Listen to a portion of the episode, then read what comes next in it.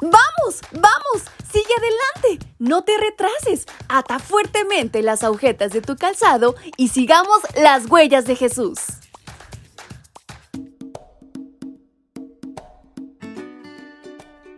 Hola, hola chicos y chicas, ¿cómo están en esta mañana? Espero se encuentren muy bien, pero sobre todo muy contentos porque falta poquitito, poquitito tiempo para que llegue nuestro gran día sábado.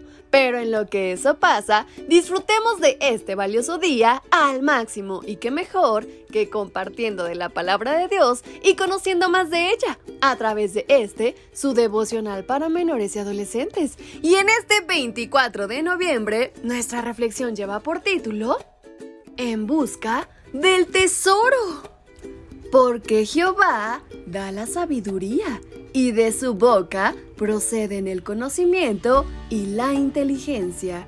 Libro de Proverbios capítulo 2, versículo 6. Ser sabio suena bien, pero estar dispuestos a seguir los requisitos para hacerlo es todo un desafío. Proverbios 2 nos presenta cuatro requisitos para obtener sabiduría. En primer lugar, si recibes mis palabras, 2. Si inclinas tu corazón a la prudencia. 3. Si invocas a la inteligencia. Y por cuarto lugar, si la buscas como si fuera plata y le examinas como a un tesoro. ¿Sabes? De los cuatro requisitos, el cuarto llama mucho la atención. ¿Qué estarías dispuesto a realizar con tal de encontrar un tesoro? Presta atención a esta historia verídica.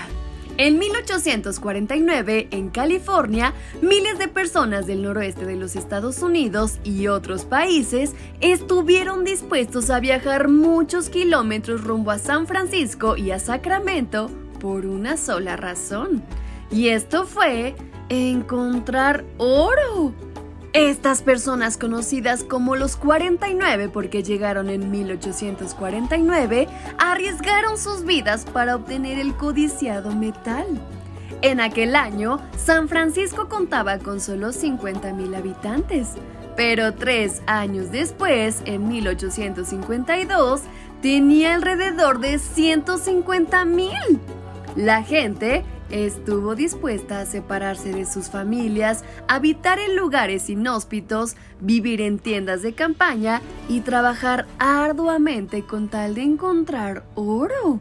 Sin dudas, la tarea no fue nada sencilla. Los obreros trabajaban mucho y con diferentes herramientas para extraerlo. En nuestra vida espiritual, ocurre algo semejante. Para buscar, apreciar y atesorar las verdades bíblicas que nos hacen sabios, se necesita mucho más que solo leer la Biblia durante cinco minutos o asistir a la iglesia los sábados.